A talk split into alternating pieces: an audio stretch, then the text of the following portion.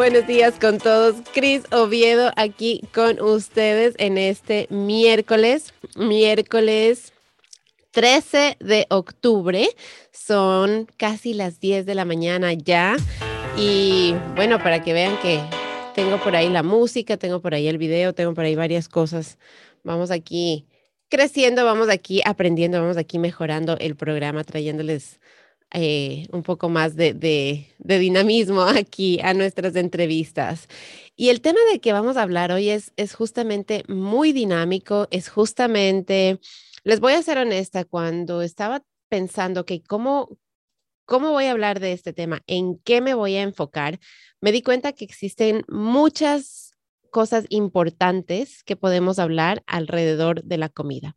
Y es que la comida forma parte esencial de nuestra cultura, de nuestra vida, es, es, la gasolina, ¿verdad? Para nuestro cuerpo, sin, sin, sin comida, sin aire, hay cosas básicas que necesitamos y la comida es una de ellas.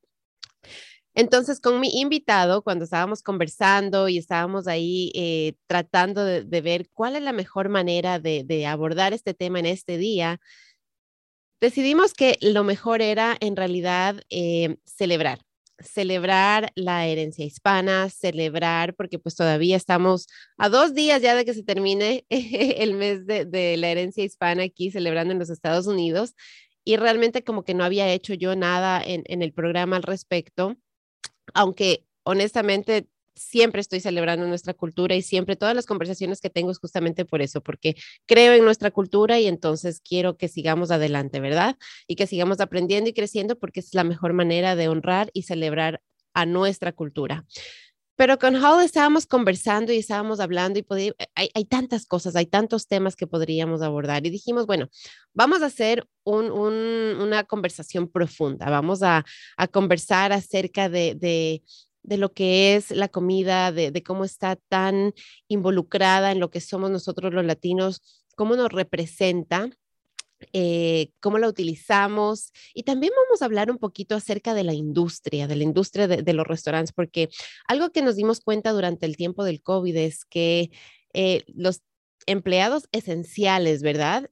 fueron ciertas industrias y la industria de la comida nos dimos cuenta que es absolutamente esencial los restaurantes, esa, esa mm, oportunidad de ir y disfrutar una comida rica que la hicieron en algún restaurante con mucha atención, con mucho cariño, esa, esa atención, ¿verdad? Ese servicio que recibimos también es parte de esa experiencia y la falta que nos hacía cuando no podíamos ir a casa. Entonces creo que, espero que hayamos aprendido a apreciar un poquito más de eso porque es una industria que muchas veces como que como que la vemos y la hacemos de menos, como que decimos, bueno, cualquiera puede trabajar en un restaurante y, mi invitado del día de hoy nos va a ayudar a, romper un poco esos mitos. Y si es que han leído la descripción de nuestra conversación que les puse yo ahí, esto fue lo que me inspiró, ¿verdad? Que decimos, eres lo que comes, ¿verdad? Eres lo que comes y, nos referimos hablando de salud, eres lo que comes y tienes que comer saludable porque entonces en base a lo que tú comes es lo que tú eres. Pero vamos a cambiar eso hoy y vamos a retarnos a pensar en que tal vez sí, somos lo que comemos, pero de pronto también comemos lo que somos, porque nosotros los latinos, nuestra dieta, nuestra comida es diferente. Así que, Hal, creo que ya he dicho mucho y no quiero, o sea, aquí no estamos para escucharme a mí, aquí estamos para conversar contigo, para escucharte a ti. Hal Kenny, él es profesor aquí en Howard Community College de Hotelería y Gastronomía o Culinaria, como se le conoce más aquí en este país. Y estoy súper contenta de tenerte conmigo esta mañana. Quiero que nos cuentes un poquito acerca de, de, quién eres tú primeramente, que nos cuentes un poco de tu historia, cómo desarrollaste esa relación eh, con la comida, qué te interesó acerca de, de seguir una carrera en lo que es eh, gastronomía, hotelería. Entonces, cuéntanos acerca de esa pasión y cuéntanos un poco acerca de quién es Hal. Bienvenido y gracias por estar conmigo. Uf, yo no sé si tienes bastante tiempo para, para que dé mi, mi, historia, pero vamos, vamos a intentar nada más. Eh, mira, muchas gracias por tenerme aquí. Estoy muy, muy eh, ilusionado por, por, ser invitado en Radio Caliente aquí en, en Howard Community College. Pero sí, no, buenos temas, eh, me, me, encanta. Y eh, me encantó lo que dijiste sobre que, que, la comida es gasolina, porque me gusta la gasolina, dame más gasolina. Y pues sí, la, comida, específicamente la comida hispana, wow, eh, qué cultura, hay muchísima cultura. No, pues yo, yo empecé de pequeño eh, a, cocinar. Mi, madre, eh, que era, era, de Madrid, justamente estábamos viviendo en México, yo era muy pequeño y me, me, trajo de, la oreja a la cocina, me, me dice, mira, voy a enseñarte a cocinar un omelette. Y dije, un omelette, pero, pero ¿por qué? Y me dice, pues con un omelette, como los huevos son muy, muy baratos, puedes sobrevivir con huevos y omelette, a pesar de que puedes meter cualquier cosa dentro del omelette, eh, leftovers, cosas que, que se han sobrado, lo que sea. Y segundo, nunca quiero que tengas de depender en alguien que te cocine. Y ahí yo aprendí ser independiente en cocinar. Pero eh, el desarrollo ha sido increíble para mí en, este país, específicamente en los Estados Unidos, porque es eh, la diversidad que existe, con, eh, específicamente la comida hispana y el latino. ¡Wow! Es una cultura increíble. Me fascina la cultura de comida hispana. Em, mi, esposa es cubana, así que también he, tenido el placer de, cocinar y, comer la, comida cubana, pero hay, tantos países latinoamericanos donde la comida existe. Um, yo he tenido la, fortuna de, poder em, dar clases aquí en Howard Community College eh, con hospitalidad y, culinario um, y me fascina la industria. Tengo mucha pasión y, se, nota eh, en, mis clases y, con mis estudiantes. Pero sí, mucho gusto estar aquí. Qué, qué, bonito saber que hay esa pasión y nos hablaste de independencia, ¿verdad? Mira, te voy a ser honesta, ¿sí? y, y, las personas que me siguen, las personas que están conmigo saben que la cocina y yo tenemos una relación estrictamente de necesidad, porque entiendo que yo tengo que comer y que mi familia tiene que comer y entonces esa es la relación que existe entre la cocina y yo, ¿verdad?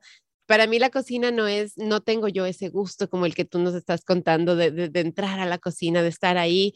Eh, soy impaciente, muy impaciente. Entonces, el momento en que yo me pongo a cocinar algo, lo pongo a hervir y me voy. Entonces, e, en mi casa yo les digo que todo mi estilo, siempre mi estilo de cocina es, es em, achocolatado, le digo yo, porque todo se me quema siempre un poquito. Entonces, ese, ese, es mi estilo, así, así cocino yo en casa y pues todos saben, todos saben, todos sabemos y, digo, bueno, pero es por eso, porque eh, para mí, en cambio, la cocina, tú tienes esa pasión y te gusta y en cambio, yo no. En cambio, yo, como te digo, entiendo que es necesario, entiendo que lo tenemos que hacer, entiendo que también no es de coger y comer cualquier cosa, ¿verdad? Porque entonces eh, e, es malo para nuestro cuerpo, no se disfruta tanto tampoco. Eh, y es importante que, que, que, que, establezcamos esa relación, que sepamos qué estamos poniendo en nuestra comida, eh, cómo se preparan las cosas, que, que, que miremos la sal, por ejemplo, que miremos el nivel de azúcar, eh, que si le queremos poner, me encanta a mí, por ejemplo, la col, entonces trato de meterle col por aquí, col por allá, y es parte de la razón por la cual a mi familia no le gusta que yo cocine. bueno, Cris, perdón interrumpir, pero ¿cuál es el, ingrediente más importante? ¿El ingrediente más importante? Sí. Yo creo que el gusto, yo creo que el, tener ese gusto para cocinar. Love. Amor. y le pongo mucho amor, o sea, le pongo mucho amor a mi familia, pero honestamente, el rato a la cocina sí, o sea, y soy pésima para seguir una receta, pésima, pésima. Yo leo la receta y digo, ok, gracias por, por, por la sugerencia, la pongo a un lado y hago mi propia versión. Pero bueno, esas, esos son, esa es mi relación, ¿verdad? Tengo una hija que, que, que Holt tuvo eh, la oportunidad de conocer ayer. Ella quiere, ella quiere estudiar culinaria, ella quiere ser, desde que es pequeña, ella dice que quiere ser chef. Entonces, y que quiere ser una pastelera, es lo que ella quiere hacer en su vida, ¿verdad? Entonces, cada uno de nosotros tenemos esas, esa relación que vamos desarrollando con la comida. Hay gente muy apasionada y ya vemos otros que, que, que, mantenemos la relación por necesidad, más no por otra cosa, ¿verdad? pero, pero, sin embargo, la comida es parte de nuestra cultura. Más allá de esa relación individual, existe una relación colectiva con lo que es la cultura, ¿verdad? Entonces tú decías, eh, existe cantidad, existe diversidad porque, porque pues nuestra cultura latina es muy diversa. Em, yo que crecí en el Ecuador tienes toda la razón, o sea, yo aprendí de la comida ecuatoriana. Mi mamá es colombiana, entonces estuve siempre expuesta a la comida colombiana y te digo, prefiero la comida colombiana. Después, por proximidad, porque pues estamos límite con Perú, aprendí un poquito también de la gastronomía peruana. Pero el momento en que yo llegué acá a los Estados Unidos, o sea, se amplió muchísimo el horizonte. Y eso es justamente a donde quiero que vayamos, porque dije en un comienzo, ¿verdad? Comemos lo que somos. Hablemos acerca de, cómo la comida nos, nos, nos ayuda a, a eso, a, demostrar nuestra identidad, cómo nos ayuda de pronto, cómo es una carta de presentación tal vez aquí en los Estados Unidos, ¿no? En un país donde eh, somos inmigrantes y estamos trayendo esa cultura con nosotros, cómo nos abre esas puertas, cómo de pronto nos puede ayudar a romper barreras y nos puede ayudar a, crear lazos eh, con personas que no son de nuestras culturas.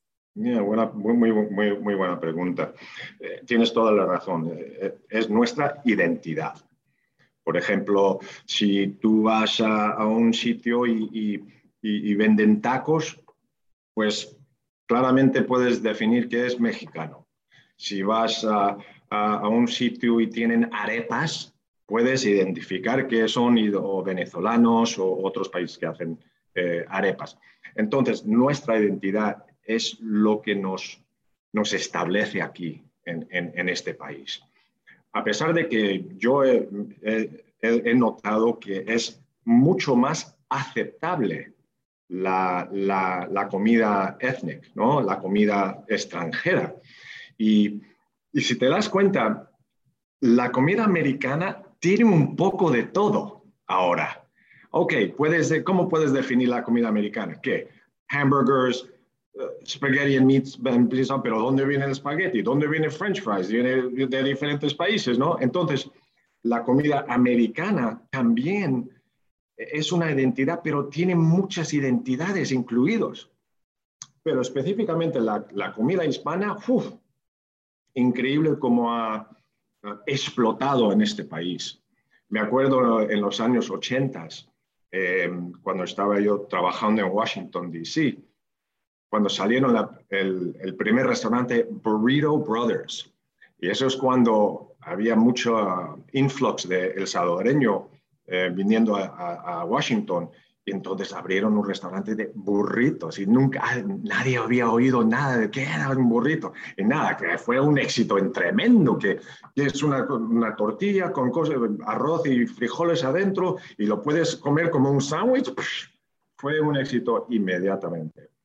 Eh, entonces, desde, desde, desde mucho tiempo, la comida latina ha, ha, establecido más, más y más, a pesar de que ya you eh, es un staple. Entonces, eh, ¿quién, ¿quién, no le gusta la comida americana? ¿Quién lo no, uh, mexicana? ¿Quién no le gusta uh, la, comida, uh, tacos, burritos?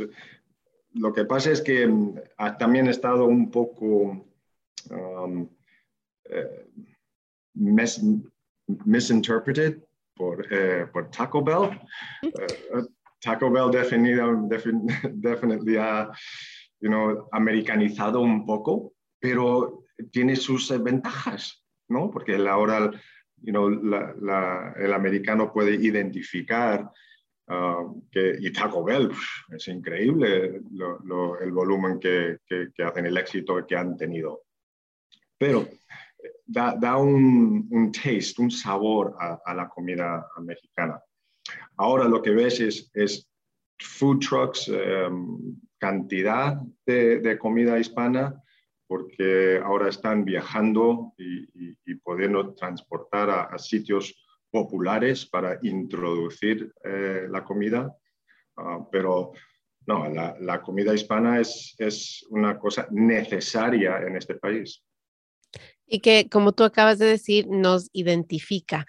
Algo que, que, topaste también es esa, esa fusión, ¿verdad? Esa, esa fusión, ese, e, ese Taco Bell. Y te voy a ser honesta, yo cuando mi primera experiencia de tacos fue Taco Bell. Entonces yo pensaba que eso era el taco, que así eran los tacos originales, que el taco original era la tortilla con la carne molida y con la lechuga y con el tomate, o sea, tal cual como te lo presenta Taco Bell. Para mí, venir a este país y encontrarme con la primera vez que comí un auténtico taco, con los pedacitos de carne ahí y con, y con el cilantro y con la cebollita, o sea, para mí fue como que, espérate un ratito, o sea, ¿quién me está engañando aquí? ¿Cuál es el taco verdadero, verdad? Porque mi experiencia, y, eh, eh, vamos a eso, ¿no? La experiencia en base a lo que tú has comido, lo que tú has eh, experimentado, te crea cierta idea. Entonces, mira que yo tenía esta mala concepción de que el taco original era esta fusión Tex-Mex. Entonces, quiero que hablemos acerca de, de, justamente de esa, de esa fusión, Hal, porque yo, siento que, que, representa lo que es la comunidad latina inmigrante, porque somos eso, somos una fusión, ¿verdad? Estamos, estamos tratando de, mantener nuestras raíces, de seguir conectados con nuestra cultura original, con, con, nuestros países, pero a la vez nos vamos adaptando y vamos cambiando por el mismo medio en el que estamos y se ve reflejado en estas fusiones, ¿verdad? Estas fusiones afrolatinas, estas fusiones Tex-Mex. Mm. Cuéntanos un poco en tu, experiencia eh, acerca de, eso desde, desde tu punto de vista de chef. ¿Cómo, cómo engrandece a este país y al mundo en realidad, ¿verdad? Tener esas fusiones, no solamente en la comida, pero también a nosotros como personas, el, mantener nuestras raíces, el traer y ser orgullosos de donde venimos, de lo que somos, pero a la vez como que tener esa apertura para, mm, para moldearnos al medio nuevo en el que estamos y, mejorar y, cambiar ciertas cosas, pero no perder nuestra esencia. Qué buena pregunta. Lo que me he dado cuenta últimamente es eh, unos grandes chefs que están, que están eh, entrando en la industria ahora eh, están intentando preservar esa cultura de donde vienen. Entonces, tienen recetas de sus abuelos, de, sus madres, que ahora están introduciendo al público, mira, esto es mi, de donde vengo yo, esto es mi tierra, esto es mi comida, esto es mi cultura.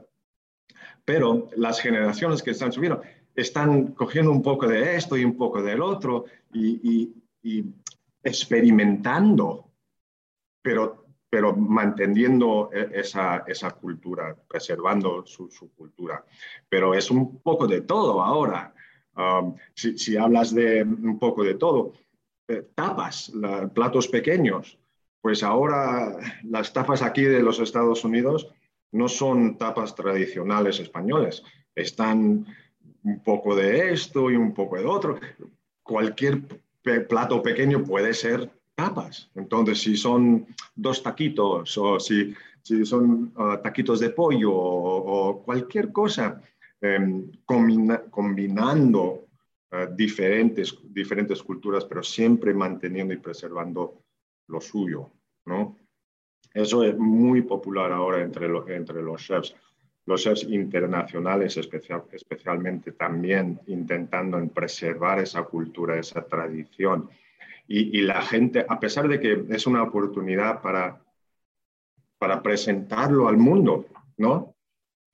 mira, prueba, prueba esta comida de, de, mi cultura, de mi país, de mi pueblo, donde sea, que son recetas de, de, de hace muchísimo tiempo. Y eso lo vas a ver aún más y más y más y más. Y qué, qué bonito, mira, porque el otro día veía en Facebook una, una, una, una de, las, de las personas que también es muy activa en, nuestra comunidad, Verónica Cool, si es que me estás viendo, saludos en esta mañana. Ella ponía y decía, ¿verdad? Ella eh, nació en este país, ella viene, sus raíces son latinas, sus hijos también son nacidos aquí. Em, y ella decía, ella decía, el otro día estábamos celebrando la, herencia hispana y yo iba a hacer tacos y les dije a mis hijos, bueno, vamos a comer tacos hoy. y el hijo le dijo, yo no quiero tacos hoy, yo quiero pizza. Le dijo, pero es que, hijo, estamos en, en, el mes de la herencia hispana. Y él le dijo, pero los latinos también comemos pizza.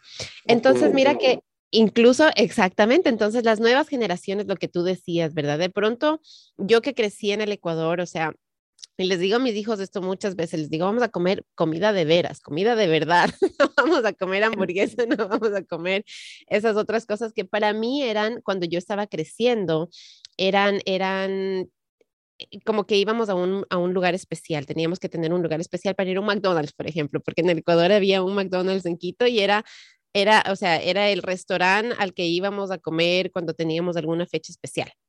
¿Sí? Entonces, esas relaciones incluso de cómo nuestro, nuestra realidad influye y cambia la visión que tenemos, ¿verdad? De, ciertas cadenas. McDonald's aquí es, es del diario, es, es lo que tú comes si es que quieres un snack, es lo que tú puedes ir y comer en cualquier... Nadie creo que consideraría ir a McDonald's, a menos de que sea lo que realmente te gusta, que sería mi hijo, eh, ir a comer en tu día especial, una hamburguesa en McDonald's, ¿verdad? Entonces, nuestra realidad ayuda también a definir esa relación que tenemos con la comida. Y otra cosa que, que en mi parecer ha hecho la comida es que nos ha ayudado también a romper estereotipos. Y Hal, te digo, me encanta que estoy hablando con un hombre, con un chef acerca de esto, porque en nuestra cultura latina, otra cosa que, que tenemos muy arraigado es que la persona que es encargada de la cocina es la mujer.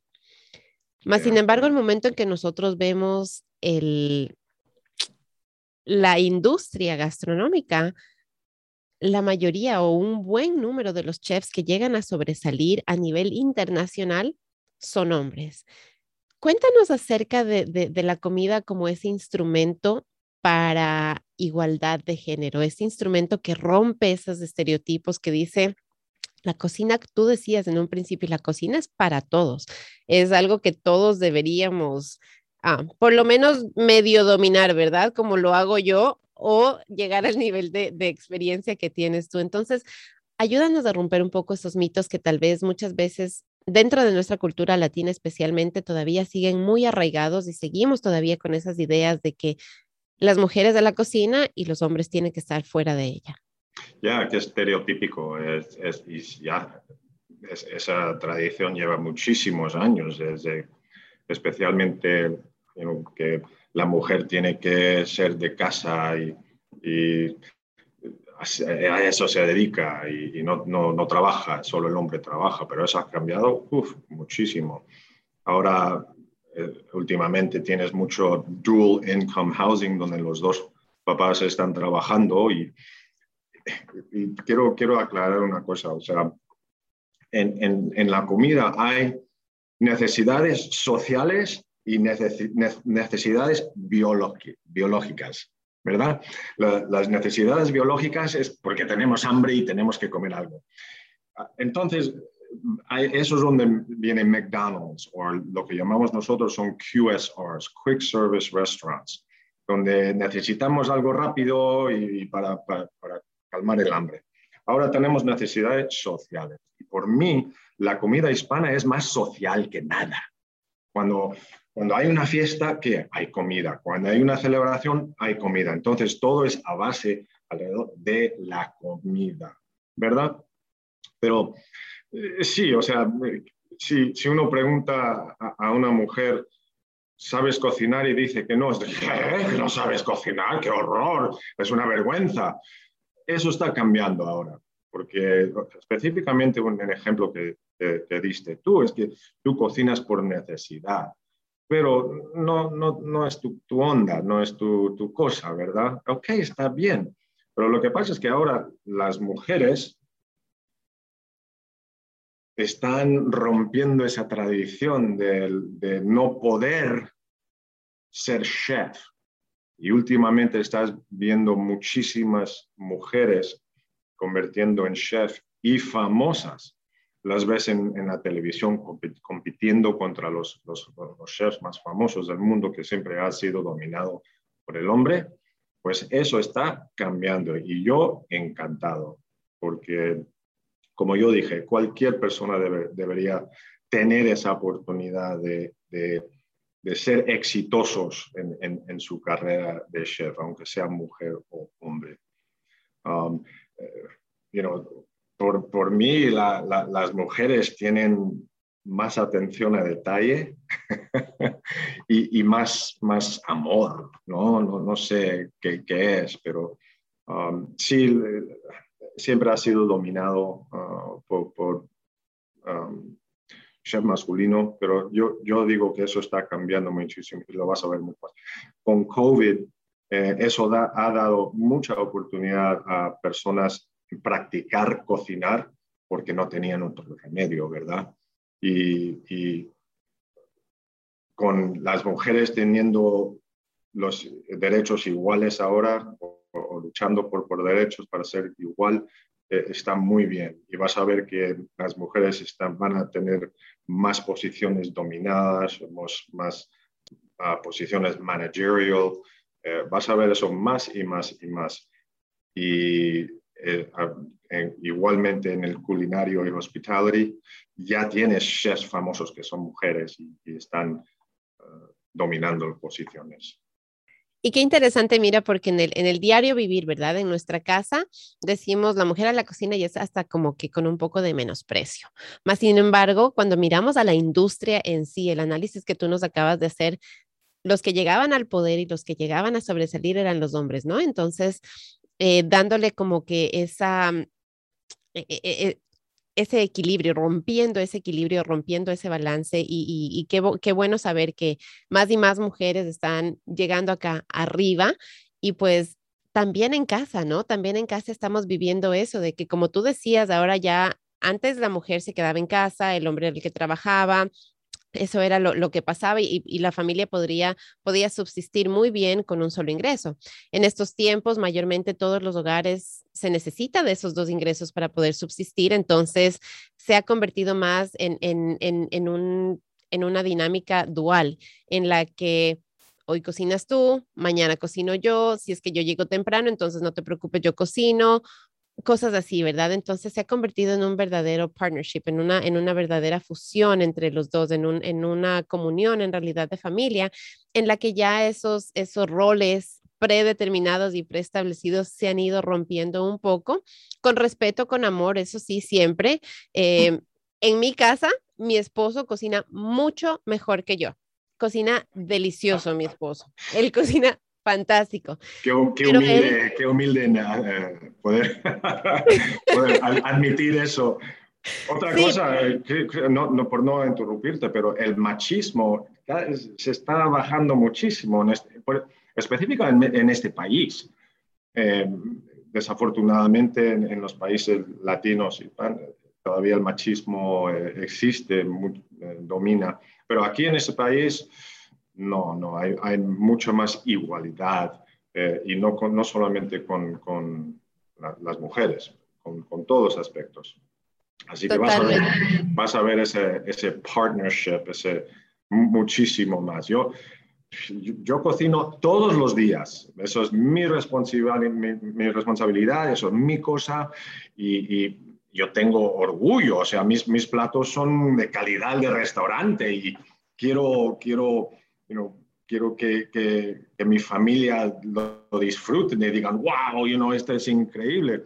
Así que esa barrera no existe en, en, en, mi caso. Y yo, yo creo que vas a ver eso muchísimo más uh, adelante.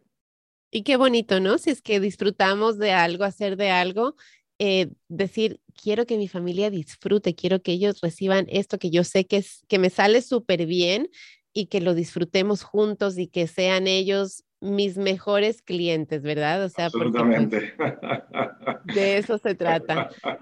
Hablemos un poquito ahora sí, Hal, de la industria, ¿verdad? Y, mencionaste el COVID y cuando llegó el COVID, una de las industrias que necesitábamos y que, presionábamos para que abran más pronto era justamente la, la industria de los restaurantes, eh, la industria gastronómica, o sea, necesitábamos que eh, suplir esa necesidad, ¿verdad? De, la comida. Más sin embargo, muchas veces, como dije en un principio, menospreciamos a la, industria y decimos, mm, si, está, trabajando en un restaurante, a menos de que sea el chef mayor, ¿verdad? De la casa a, él lo miramos con, ojos distintos y con cierto respeto. Pero los meseros, pero las personas, los, que nos reciben eh, y que nos dicen dónde nos vamos a sentar, los hosts que se llaman en, inglés, no conozco si existe otra palabra en español, eh, los boys, los que retiran los, los platos, los lavaplatos, eh, todas las personas que están, ¿verdad? En el, en el proceso ahí de, de manejar el restaurante y de darnos esa experiencia, como que siempre hemos pensado, mm, cualquiera lo puede hacer. Eh, si es que está trabajando en un restaurante es porque no ha conseguido otro trabajo o es porque el trabajo que tiene tal vez todavía no le no está ganando lo suficiente, entonces solamente un poco de plata extra. O sea, siempre lo hemos visto como que una segunda opción. Ayúdanos a, cambiar esa perspectiva, ayúdanos a entender eh, la realidad de lo que es trabajar, eh, de lo que se necesita también para poder proveer buen servicio, porque yo no conozco a nadie que siga yendo a un restaurante si es que no le dan un buen servicio de calidad. Eh, de hecho, somos muy rápidos y somos muy buenos en decir, no vuelvan a ir a ese restaurante porque no te tratan bien. Entonces, hablemos un poco, un poco acerca de eso, de, esos estándares en realidad que, que no es, primero que no es para todo, porque es trabajo físico, es trabajo fuerte. Y segundo, o sea, ayúdanos a, a crear un poco de aprecio también Ah, para, esta, para esta industria que es tan sacrificada y es tan importante en nuestra, en nuestra comunidad. Sí, me encanta ese tema. Mira, COVID ha sido una cosa increíble.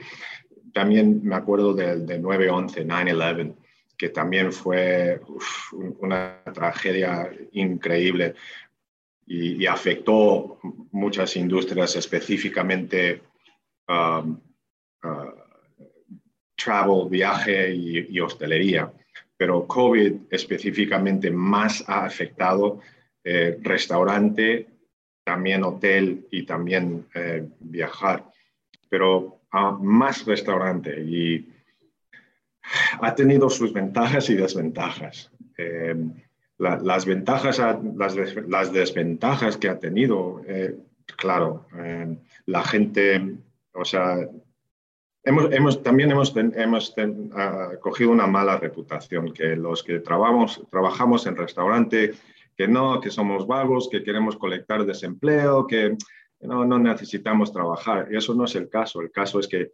nosotros en restaurante no sabíamos qué iba a ser el futuro del restaurante, que si iba a seguir cerrado o servicio limitado. Entonces, lo que pasa es que considerábamos otras industrias.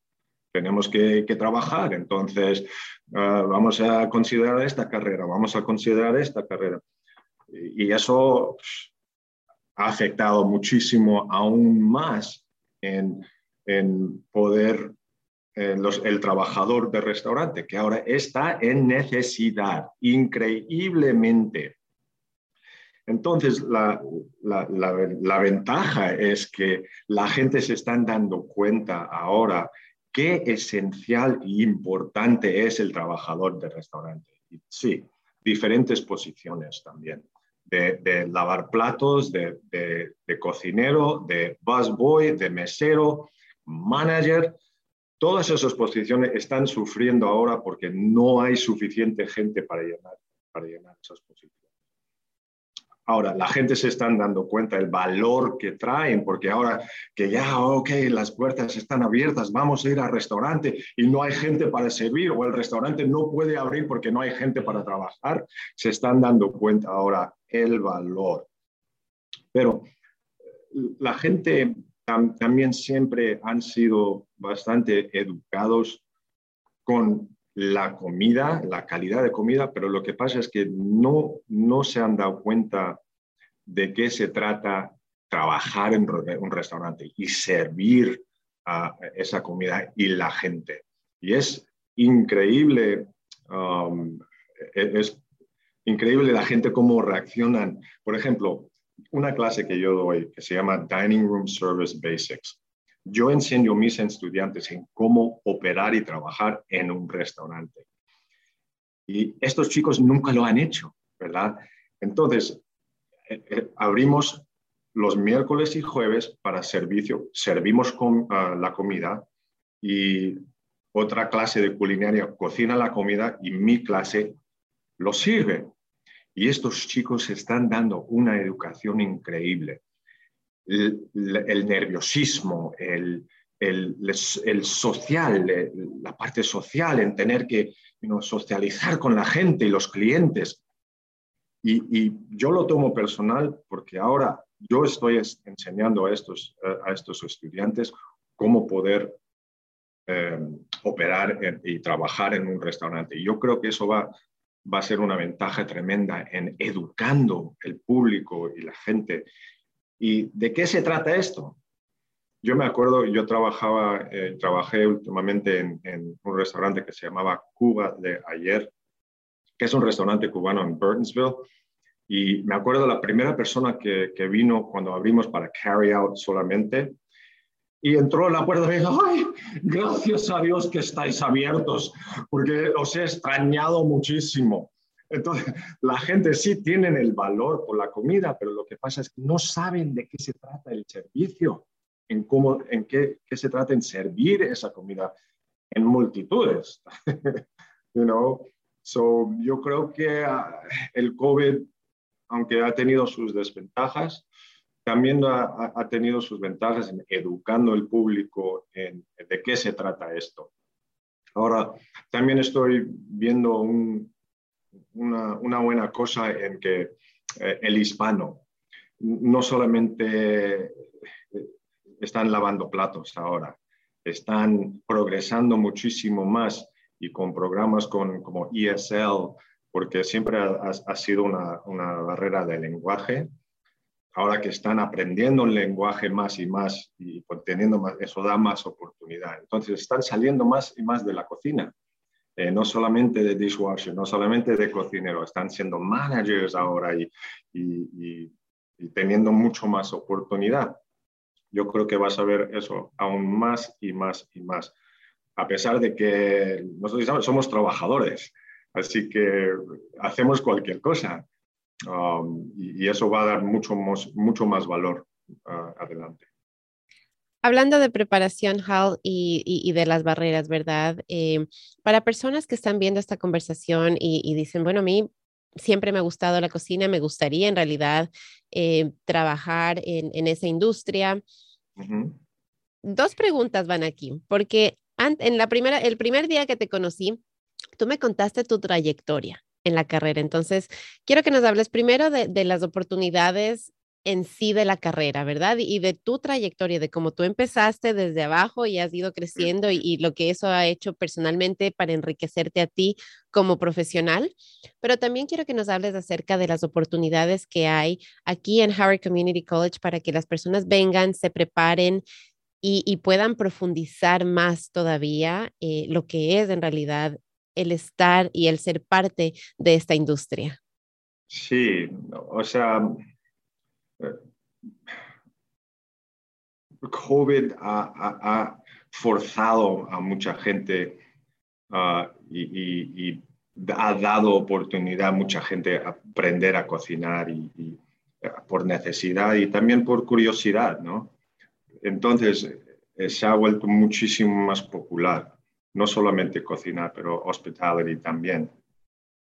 Em, yo, yo empecé lavando platos eh, desde pequeño y, fue mi primer trabajo y cuando vi cuánto dinero uno podía ganar, me aficié inmediatamente. O sea, eh, la, historia fue que em, estaba lavando platos en un restaurante y estaba conectado a un bar y el bartender me dice, oye, necesito que me ayudes en el bar esta noche. Y dije, ok, está bien y al fin de la noche me dio un billete de 20 dólares y en esa época 20 dólares era un, un, tesoro, vamos. Y ahí es donde me aficié, dije, wow, eso solo, solo tengo que hacer eso y gano tanto dinero. Y eso fue mi motivación y mente en esa época. Yo inmediatamente mm, me dediqué a, esta industria, hospitalidad y culinaria, y fui avanzando poco a poco en, y se llama eso un, career path. Entonces, lo que yo enseño a mis estudiantes es tener no solamente un career path, pero un career goal. ¿Dónde, dónde te ves en cinco años en esta industria y cómo vas a llegar a eso? desafortunadamente yo no, nunca pensé en el career goal porque yo estaba siempre avanzando y trabajando por necesidad, pero he tenido mucho éxito en esta industria y a pesar de que tener esa educación académica y esa educación eh, de trabajo es, es, lo más necesario. Ah, y estoy viendo eso muchísimo más. Eh, yo como restaurateur, yo busco gente que no solamente tiene la experiencia de trabajo, pero también tiene esa experiencia de colegio también, es muy importante. Y lo estoy viendo muchísimo, muchísimo más la popularidad con mis estudiantes en registraciones en, este departamento. Increíble cómo ha aumentado últimamente. Y nuestro programa aquí en ACC es lo mejor. Hemos tenido mucha, mucha um, mucha gente que son muy generosos en, ayudarnos, pero también el, staff aquí y los trabajadores aquí son increíbles. Tenemos un equipazo que, que, ha dado una muy buena reputación en el programa que tenemos ahora, a pesar de que, um, por ejemplo, lo que ves detrás de mí es el nuevo restaurante Dining Room que, que tenemos para los estudiantes, para que tengan un real life uh, experiencia y o sea, somos, estamos muy orgullosos de lo que tenemos. Ahora, sí, si uno está interesado en, Howard Community College, puede ir a, nuestra página en howardcc.edu y de ahí pueden ver una, una, sección que se llama Discover HCC y de ahí hay mucha información sobre el estudiante extranjero, uh, indocumentados, uh, los que quieran uh, estudiar este, esta, industria. Y qué bueno que hayas eh, hablado de eso, de esas oportunidades, porque otro de los, de los mitos es que si soy indocumentado, entonces voy a trabajar en, en, lo que es la cocina, voy a trabajar en lo que es los restaurantes. Hay pocas industrias, ¿verdad? En las que es como que el único camino que tenemos. Y yo les quiero invitar a, a todos a que busquen Puede ser que sí, en realidad, por esas barreras de los documentos no hayan tantas oportunidades allá afuera, pero hay oportunidades. Y si encuentran que este camino de la cocina es el camino que a ustedes les gustan, vengan y conversen aquí en HCC. Como decía Hal, tal vez hayan barreras en obtener, qué sé yo, si una licencia o una certificación o algo así, pero qué tal que puedan venir y aprender inglés. Y entonces, como tú nos decías hace un momento, o sea, solamente con el aprender inglés ya dejas de ser el busboy, ya empiezas a servir mesas, puedes llegar incluso a ser un manager en algún momento del restaurante, dependiendo los de... Recursos, los, recursos están ahí. Hay, hay, ESL dando clases de inglés gratis. Hay muchos sitios que están dando clases de inglés gratis, que están también ofreciendo becas, cantidad, cantidad. Así que los recursos están ahí. Y aquí en HCC hay clases específicas para la industria que a ti te interesa. Entonces, hay clases para carreras que se llaman, ¿verdad? Sí. Consulten, vayan a la página que Haldes dijo, howardcc.edu. Hay una barrita que dice search, buscar. Ahí pueden poner en español clases de inglés y les va a salir la información. Entonces, o me pueden contactar a mí aquí en la página de, de, Dragon Digital Radio en mi página de Cris Oviedo. Yo encantada de la vida les mando la información, les pongo en contacto con las personas de ESL. Y hay otra oficina que fue la que nos contaba Hal también, que se especializa en trabajar justamente con estudiantes extranjeros, estudiantes que no tienen documentos, estudiantes que están de pronto eh, protegidos bajo DACA o que tienen permiso de trabajo o que tienen estas, estas otras circunstancias migratorias diferentes. Así que no nos cerremos las puertas. El, el, el mensaje que yo trato de traerles siempre es busquemos información, expandamos nuestros horizontes, aprendamos más, porque mientras más vamos aprendiendo y más vamos conversando, nos damos cuenta que hay otras oportunidades y que podemos hacer lo que nos gusta de mejor manera, que nos va, como decía Hal, ayudar a crecer y obviamente el rato ya no van a ser 20, sino que van a ser 100 dólares los que te van a pagar el rato que, que, lavaste esos platos, ¿verdad? no, y no, olvidemos eh, un programa especial que cuando ya esté el estudiante aquí en HCC, hay un programa que se llama Ambiciones, que es un departamento increíble que se dedican al, al estudiante hispano-latino en cómo progresar, en cómo prepararse, no, como, no solamente como estudiante, pero como en carrera en, en, ese, ese, mundo entero que hay afuera. Hal, tú has, has, conversado y nos has dicho bastante acerca de las aflicciones que ha traído COVID. Nos has hablado tanto de las aflicciones como de las oportunidades tal vez que, que, que ha creado para el respeto, especialmente hacia la industria. Cuéntanos cómo podemos nosotros como consumidores apoyar ahorita la industria. Eh, cuando vamos a un restaurante, y sé que tú vas a ir hoy noche a un restaurante porque estás celebrando algo muy grande, cuando vamos a un restaurante, o sea, ¿qué quieres que tengamos en mente ahorita que vamos a un restaurante? Hablaste de que hay, hay están bajos de personal. Eh, hay, yo sigo un grupo en Facebook que se llama Hurricane Eats mm, y me encanta eso. Y se escuchan muchas cosas, o sea, la gente ahí es para consumidores en donde ellos recomiendan restaurantes o también a veces dicen, ¿sabes qué? No me gustó esto o ah. algo que se ha visto mucho últimamente es justamente la espera estuvo muy larga, los precios están muy altos, el servicio no es el mejor, cosas, cosas así un poco negativas. Entonces, háblanos a nosotros como consumidores, ¿verdad? Para no no quedarnos en esos, en esos puntos negativos que se están sintiendo colectivamente por las barreras que tú nos, nos, acabas de contar, ¿verdad? De, la falta de personal, de las, las barreras que nos pone el COVID. Entonces, como consumidores, ¿cómo apoyamos a la industria y qué consejos nos das para que cuando vayamos a, a los restaurantes, cosas que deberíamos mantener en mente eh, para tener una mejor experiencia? Sí, o sea, ha sido un efecto dominó, ¿verdad? Eh, el tema de, los precios que han tenido que subir, eso no ha sido nuestra culpa. Lo que pasa es que no han podido, eh, las compañías no, no, no, han podido eh, producir estos productos y el consumidor, como están consumiendo tanto, han tenido que, tienen, un shortage, ¿no? No, hay, no hay, no hay. Lo que yo aconsejo para el consumidor es tener paciencia, por favor, que eh, nuestra industria es, es, una industria de servicio, estamos aquí para servirlo, pero lo que, lo que, lo que queremos es esa, esa paciencia, empatía también y, y, esa cortesía. O sea, yo, yo no puedo creer que, que hay, leo historias de, de consumidores siendo rudos a, a, los meseros, que al rudos, que, que no sé qué, y no entiendo eso, no entiendo, porque estamos aquí para servirle, ¿verdad? Entonces, estamos en, en una era de recuperación. Estamos intentando a recuperarnos, a ser normales otra vez y poder dar un producto de calidad, dar un producto de, con consistencia.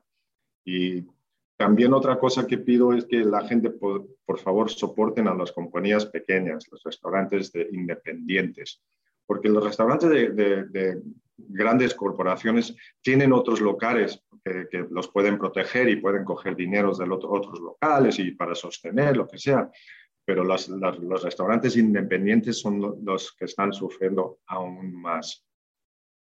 Eh, no, no, no, hay trabajadores, no hay gente que, que podemos uh, dar para, para, servirle. Entonces, eh, estamos ofreciendo muchos más eh, incentives, por ejemplo, pagando más por hora o, o, dando buenos beneficios o um, you know, referral um, um, bonuses, etcétera. Entonces, hasta que lleguemos a este punto, solo pedimos que estén, sean muy pacientes, por favor. Y que sigamos apoyando a la industria, como tú nos acabas de decir, que sigamos disfrutando de los negocios pequeños, de esos, esa, ese papá, esa mamá, ese vecino, ese, ese amigo que tiene su restaurante, porque creo que muchas veces nos olvidamos que, que detrás de todos estos negocios es una persona, es una familia, es, es, es, otro ser humano el que está ahí. Entonces, y la persona que nos está atendiendo también es un ser humano, así que tiene sus virtudes, tiene sus defectos, tengamos esa paciencia. Y tienen mucho estrés, estoy segura que ahorita trabajar en la cocina es mucho, mucho, mucho estrés. Ahora sí te digo, ha, ha, habido gente muy generosos que han, saben la situación y están dando por ejemplo, están dando mucha propina, o, porque saben la, saben la situación y pueden, pueden tener empatía en, cómo, cómo, está la cosa. Pero sí, ha, habido gente, wow, increíbles, generosísimos, um, que entienden y comprenden cuál, cuál es la situación.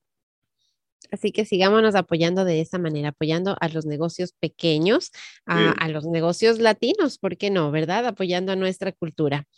Te tengo cinco preguntas, Hal, que son así como que, que de respuesta rápida, ¿verdad? Ok, primero, ¿tu platillo favorito? Eso es una pregunta injusta. Me gusta de todo. Wow. Um, platillo favorito. Eh, eh, ¿Comida favorita? Sí. Mexicana, vamos. Ok. Comida mexicana, que es muy increíble, complicada y todo. Vamos. Perfecto. ¿Té o café? Uf, también, porque mi padre era inglés y me encanta. Uh, café, porque yo, yo tomo café cubano, café con leche todas las mañanas. Vamos. Perfecto. El mejor punto de cocción para las carnes rojas. Medium rare. Medium rare. Sí, porque con Miriam o Miriam Well está, se seca demasiado. Medium Nunca rare. la he probado y no creo que yo podría comerme una carne medium rare. Yo en cambio, sí, no, no, no, solo de pensar ahí el, el todavía verle la sangre como que... Venga. ¿Helado o pastel? Oh, my goodness. Bueno, como he ganado el, el Quarantine 15 libras, Uh, eso es una pregunta, no sé. Uh, me, me, encanta el pastel. El pastel. Venga, el pastel. Yo soy, yo soy team helado, yo soy del equipo contrario. Okay. Pregunta tres leches, mi pastel favorito. Tres leches, wow. Y si pudieses poner una ley, una ley que absolutamente todas las personas en el mundo debemos seguir para erradicar el hambre, ¿cuál sería esa ley? Man. Pues eso inmediatamente me, me hace pensar en, el chef famoso José Andrés. José Andrés, que ha, últimamente ha hecho tanto para los desastres mundiales que, han, ha habido, y él piensa como yo, que nadie, nadie en este, en este mundo debe sufrir de hambre, que siempre, no, siempre debería de haber algún recurso en, en, en, evitar, evitar eso primero, right? E, y, tener you know, productos necesarios para, para e, evitar el, el, hambre. Eso es una cosa que es incomprensible como, como un país o una persona puede sufrir de hambre en, esta época. You know? Pero sí, o sea, José Andrés, que es, es un, un, una persona increíble, que personas como él, que están haciendo un esfuerzo, están haciendo un, un, una diferencia en, en, en, poder en evitar eso de, de, sufrir de hambre. Pero no me respondiste la pregunta, o sea, si pudieses uh, una ley, algo que la gente tiene que empezar a hacer hoy para erradicar okay. el hambre. Saber cocinar. Ok. Saber cocinar. Porque me eso me ha ayudado a mí muchísimo, ser independiente y poder sobrevivir de cualquier cosa. O sea, yo puedo mirar en mi armario y si no he, no he ido de compras, yo puedo hacer cualquier cosa para, para satisfacer mi, mi hambre. Saber, saber cocinar, pero también hay, hay que tener los productos poder hacer eso. Pero saber cocinar es saber sobrevivir. Perfecto, es una respuesta excelente. Así que se nos está acabando ya el tiempo, Hal. Nos quedan más o menos unos nueve minutos. Recuérdales, por favor, a todos dónde pueden conseguir más información acerca del programa aquí en Howard Community College, dónde se pueden poner en contacto contigo, tal vez dónde pueden venir a degustarse de, de, las cosas que, que, los alumnos están preparando y em, tal vez venir y apoyar también aquí al programa de culinaria en HEC. Sí, o sea, si tienen interés, ven a vernos, eh, ven, ven, a visitar, ven a dar un pequeño tour, a, a, ver qué, dar un vistazo a ver qué estamos haciendo aquí. Pero sí, o, sea, howardcc.edu, em, si, si, pones uh, hospitality and culinary, ahí sale nuestra página inmediatamente y, pues, pueden eh, ver toda la información y todas las, facilidades que tenemos. Um, pero si queréis venir al campus, yo, yo estoy dispuesto a darles un tour y hablar un poco de, de qué se trata eh, este programa magnífico que tenemos aquí. Gracias, Hal, por esa, esa invitación a todos. Así que ya saben, si están interesados en una carrera en culinaria, pueden venir aquí a Harry Community College, pueden aprender lo que es el servicio, pueden desarrollar ese eh, más gusto todavía por esa carrera de lo que es hospitalaria y gastronomía. ¿Algún último mensaje tal vez que quieras dejarles después de toda nuestra conversación a todas las personas que nos están escuchando en este día? Ah, creer es poder. y sí se puede. sí se puede. Vamos. Me parece un mensaje fantástico. Sí se puede. Aprendamos a cocinar, aunque sea por necesidad o por pasión, como mi invitado de esta mañana, Al, pero aprendamos a cocinar y apoyemos a los negocios pequeños también busquemos maneras de apoyar a los otros que tal vez están pasando necesidad. El Food Bank aquí en, en Howard, en el condado de Howard, es un lugar fantástico. Si ustedes están pasando necesidad, pueden ir al, al, Food Bank. Eh, también hay Columbia Community Cares, que, que sigue todavía con su labor fantástica de dar comida a, la mayor cantidad de gente posible. Eh, hay muchas maneras. Y si ustedes están buscando maneras de ayudar a otros, si ustedes están en el otro lado, ¿verdad? En este momento tienen bastantes recursos, conéctense con, esas, con esos dos lugares. Inicialmente, conéctense con Hall y de pronto podemos hacer algo, porque aquí en HC también tenemos un food pantry para nuestros alumnos que están en necesidad. Así que sigamos adelante. Como dijo Hall, sí se puede compartan por favor esta información, apreciemos, valoremos en la industria gastronómica y culinaria. Hal, muchísimas gracias por compartir esta mañana conmigo y gracias a todos por darnos este tiempo y por ser parte de esta conversación. Compartan y los espero la próxima semana con otro programa. Hasta entonces, que tengan un lindo miércoles y yo soy Cris Oviedo. Connect with us. We are Dragon Digital Radio.